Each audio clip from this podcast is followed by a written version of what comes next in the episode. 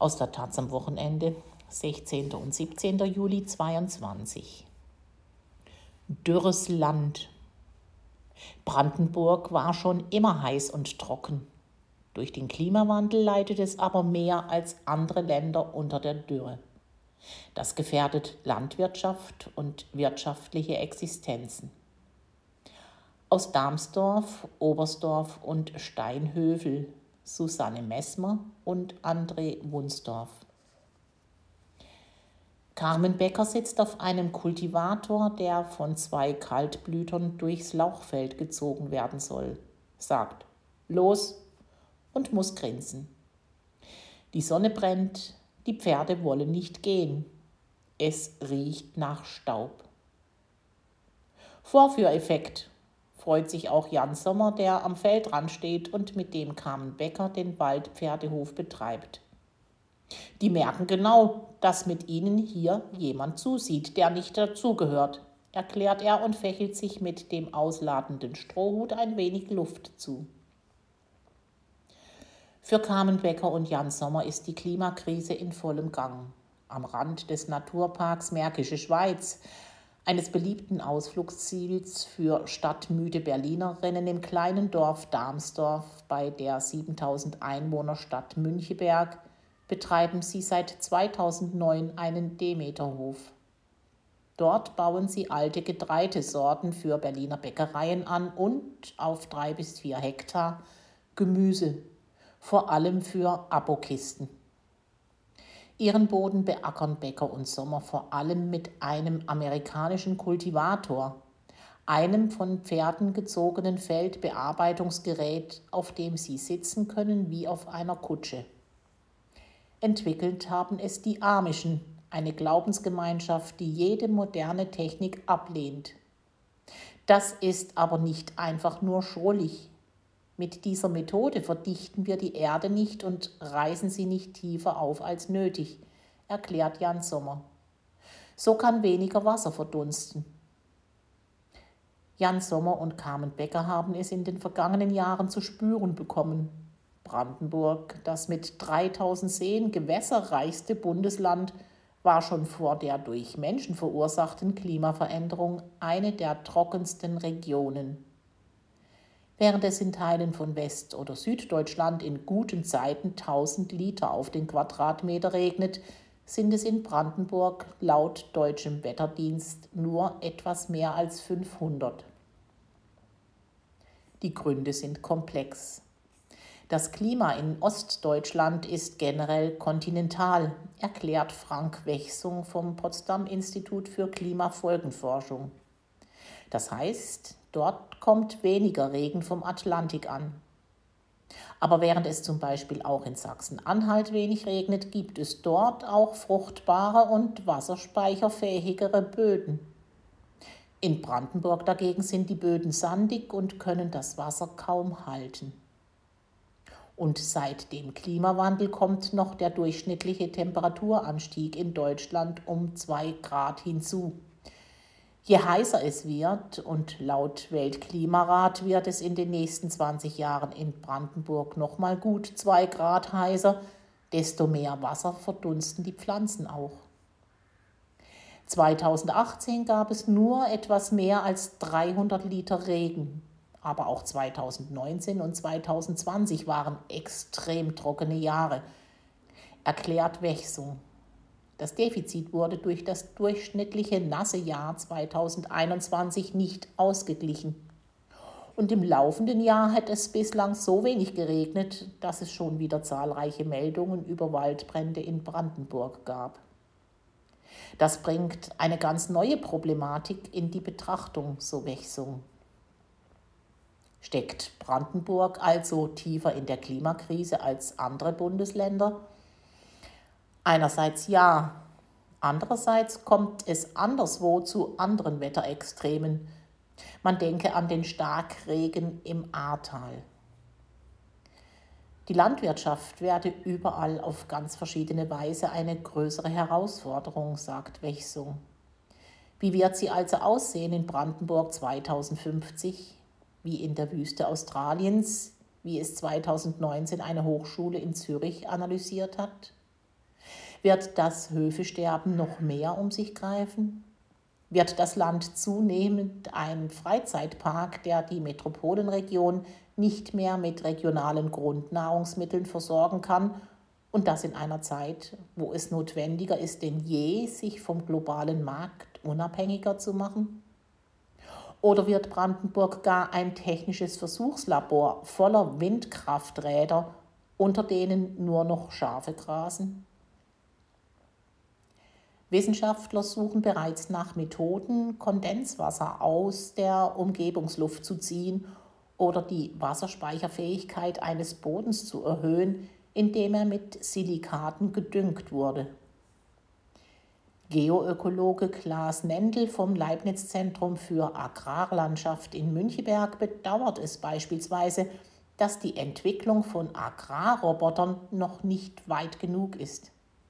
Diese könnten auch auf kleinen Feldern effektiv arbeiten und damit unterschiedliche Anbaustrategien auf einem Feld möglich machen, etwa wo sich zu viel Wasser sammelt oder viel mehr Sand ist.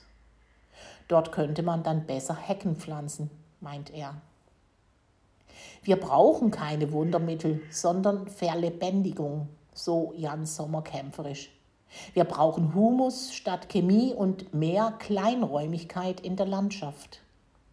Darum haben Becker und Sommer neben den Pferden noch ein weiteres Projekt angestoßen. Erst im Dezember wurden direkt neben dem Lauchfeld, über das nun die Pferde ziehen, drei parallel verlaufende geschwungene Baumreihen aus 158 Haselnuss-, Walnuss- und Esskastanienbäumen inklusive Sammelgräben und kleiner Verwallung gepflanzt. Diese Keylines, erklärt Sommer, haben Brandenburger Landschaftsplaner entwickelt. Wenn die Bäume groß genug sind, schützen sie vor Wind- und Wassererosion beschatten aber auch das Acker- oder Grünland zwischen den Bäumen. Agroforst nennt man dieses System. Die Keylines werden mehr Wasser halten als gerade Baumreihen. Außerdem komme die Landschaft der Märkischen Schweiz viel besser zur Geltung, finden Bäcker und Sommer.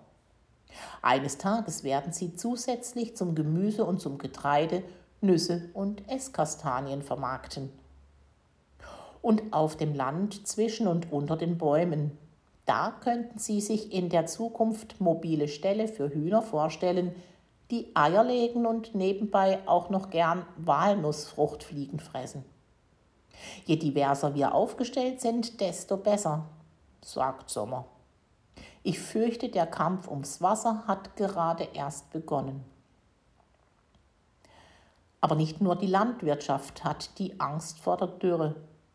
Nur wenige Kilometer von Carmen Beckers und Jan Sommers Waldpferdehof entfernt in Oberstdorf vermieten Gisela Wiehe und ihre Frau Charlotte Schmidt in einem idyllischen Backsteinhof mit Holzsprossenfenstern, Gemüsegarten in der Stallruine und mehrgrün lasiertem Holztor Ferienwohnungen. Auch hier liegen die Nerven blank. Gisela Wiehe beginnt sofort mit den Mooren. Neun von zehn sind in Brandenburg schon trocken gefallen. Auch immer mehr Seen verlanden. Selbst im idyllischen Naturpark Märkische Schweiz wurden nach der Wende zwecks Kultivierung Drainagen gelegt. Das hat viele Luche und Sölle, die vermoorten Niederungen, das Leben gekostet. Die Drainagen transportieren das wertvolle Wasser viel zu schnell weg. Wiehe und Schmidt geben trotzdem nicht auf. Sie haben einen runden Tisch zu den Drainagen organisiert. Vergangenen Winter haben sie mit Hilfe ihres Zen-Vereins eine 140 Meter lange Feldhecke aus Schlehen, Felsen, Birnen, Ebereschen, Weißdorn, Wildrose und Holunder gepflanzt. Noch sind die Pflanzen klein, aber bald wird es hier im Frühling für Insekten blühen und im Herbst Beeren für Vögel geben. Die Hecke wird kühlen und Wasser halten. Wer optimistisch ist, der hat die Zahlen nicht richtig gelesen, sagt Gisela Wiehe trotzdem. Wer weiß, ob es den Feriengästen nicht eines Tages zu ungemütlich wird in Brandenburg. Auch das könnte die Existenz vieler Menschen hier gefährden. So ähnlich sieht das auch Arne ihm, der ein paar Kilometer weiter südlich in Steinhövel hinter einer alten Backsteinmauer auf dem Gelände des alten Schlossgartens seit 2004 mit seinem Verein Stadtkunst Leben einen zwei Hektar großen ökologischen Garten der anderen Art bewirtschaftet, wo naturbegeisterte Berlinerinnen nicht nur das Ernten, sondern in Kochkursen auch das Verarbeiten lernen können.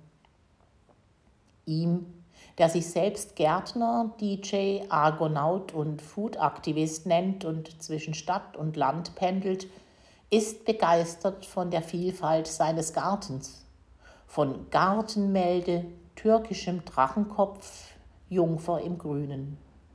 Doch das Gras zwischen seinen Beeten ist ebenso verbrannt wie in der berühmten benachbarten Schlossanlage inklusive Grotte und chinesischem Pavillon, die zu den schönsten der Region gehört. Es riecht nach Heu.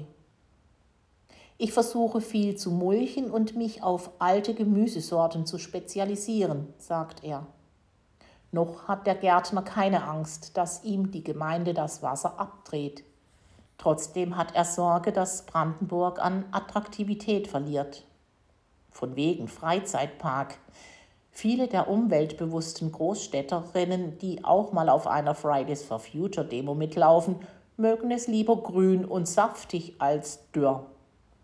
Vielleicht muss ich den Garten eines Tages aufgeben, sagt ihm Projekte wie seine gibt es viele rund um Berlin. Was soll aus ihnen werden, wenn es immer heißer wird? Das Dorf Steinhövel gehört nicht mehr zur Märkischen Schweiz. Die Landschaft ist hier flacher, leergeräumter, langweiliger. Endlose Maisfelder erstrecken sich bis zum Horizont.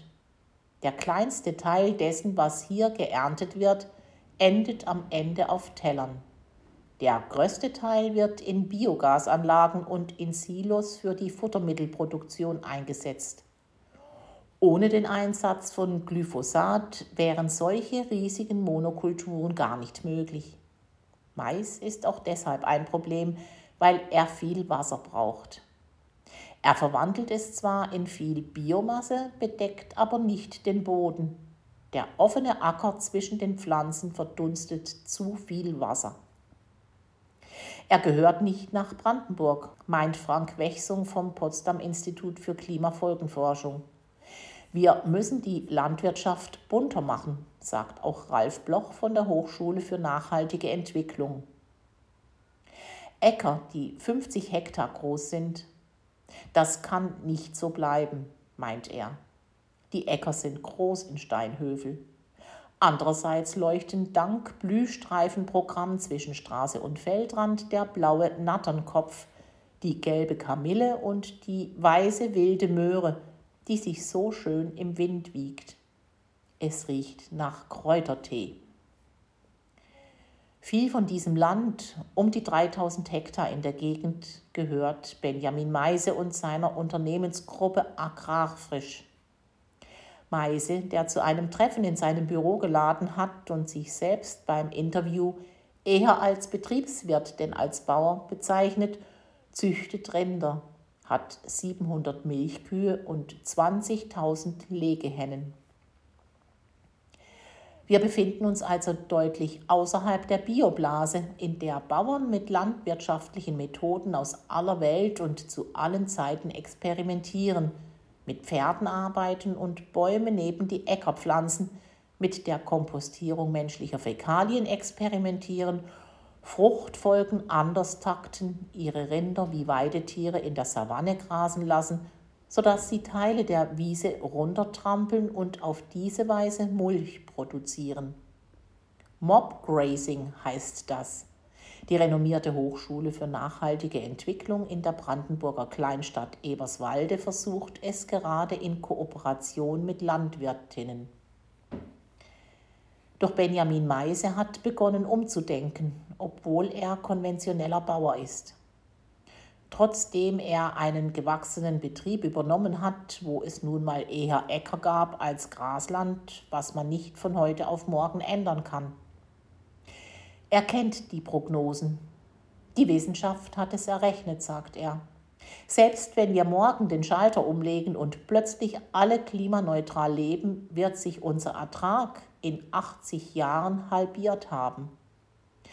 Darum betreibt Meise nun regenerative Landwirtschaft, die viele Ideen aus der ökologischen Landwirtschaft integriert. Er ließ zwar eine Biogasanlage errichten und baut Mais an, hat aber wie Ökobauer Jan Sommer aufgehört zu pflügen und baut neue Kulturen aus heißen und trockenen Regionen wie Hartweizen an. In seinem Stall stehen vor allem schwarzbunte Hochleistungskühe, die kaum raus dürfen. Silage aus Mais und Luzerne fressen, enthornt wurden und große Euter haben.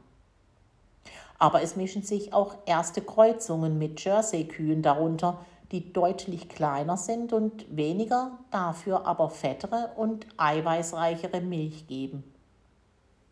Für Versuche wie diese wird er nicht immer belohnt. Sein Bauernverband, die Arbeitsgemeinschaft Bäuerliche Landwirtschaft, fordert schon lange, dass die Europäische Union für ihre Agrarsubventionen mehr Vielfalt auf dem Acker verlangt. Auch von Dünger- und Pflanzenschutzmittelproduzenten fühlt Meise sich oft belächelt. Benjamin Meise zieht sich mit einem verschmitzten Lächeln und irgendwie auch ein bisschen stolz seinen weißen Schutzanzug mit Haube an. Er will heute noch Joghurt machen. 2018, kurz vor Beginn des ersten Dürresommers, hat er auf seinem Gelände eine kleine Molkerei gebaut. Hier hat er unter anderem mit einem jungen Mitarbeiter aus Syrien arabischen Joghurt für den Berliner Markt entwickelt. Wir müssen uns vom Klima unabhängiger machen, sagt er. Wir wollen auf das Schlechteste vorbereitet sein und das Beste hoffen. Auf die Frage, wie er sich die Landwirtschaft in Brandenburg 2050 vorstellt, antwortet er dann aber doch, Hauptsache, wir können dann noch davon leben. Gerade überlegt er, einen Teil seiner unfruchtbarsten Flächen an Solarparkfirmen zu verpachten. Schön versteckt hinter hohen Hecken und Bäumen, damit sie nicht so sehr das Bild stören. Das wird ihm ein Vielfaches dessen bringen, was ihm schon jetzt nur noch die Landwirtschaft bringt. Dieser Beitrag ist Teil der Serie Klimaland, in der Taz-Reporterinnen beschreiben, was Klimakrise und Energiewende vor Ort bedeuten. Alle Texte auf taz.de slash Klimaland.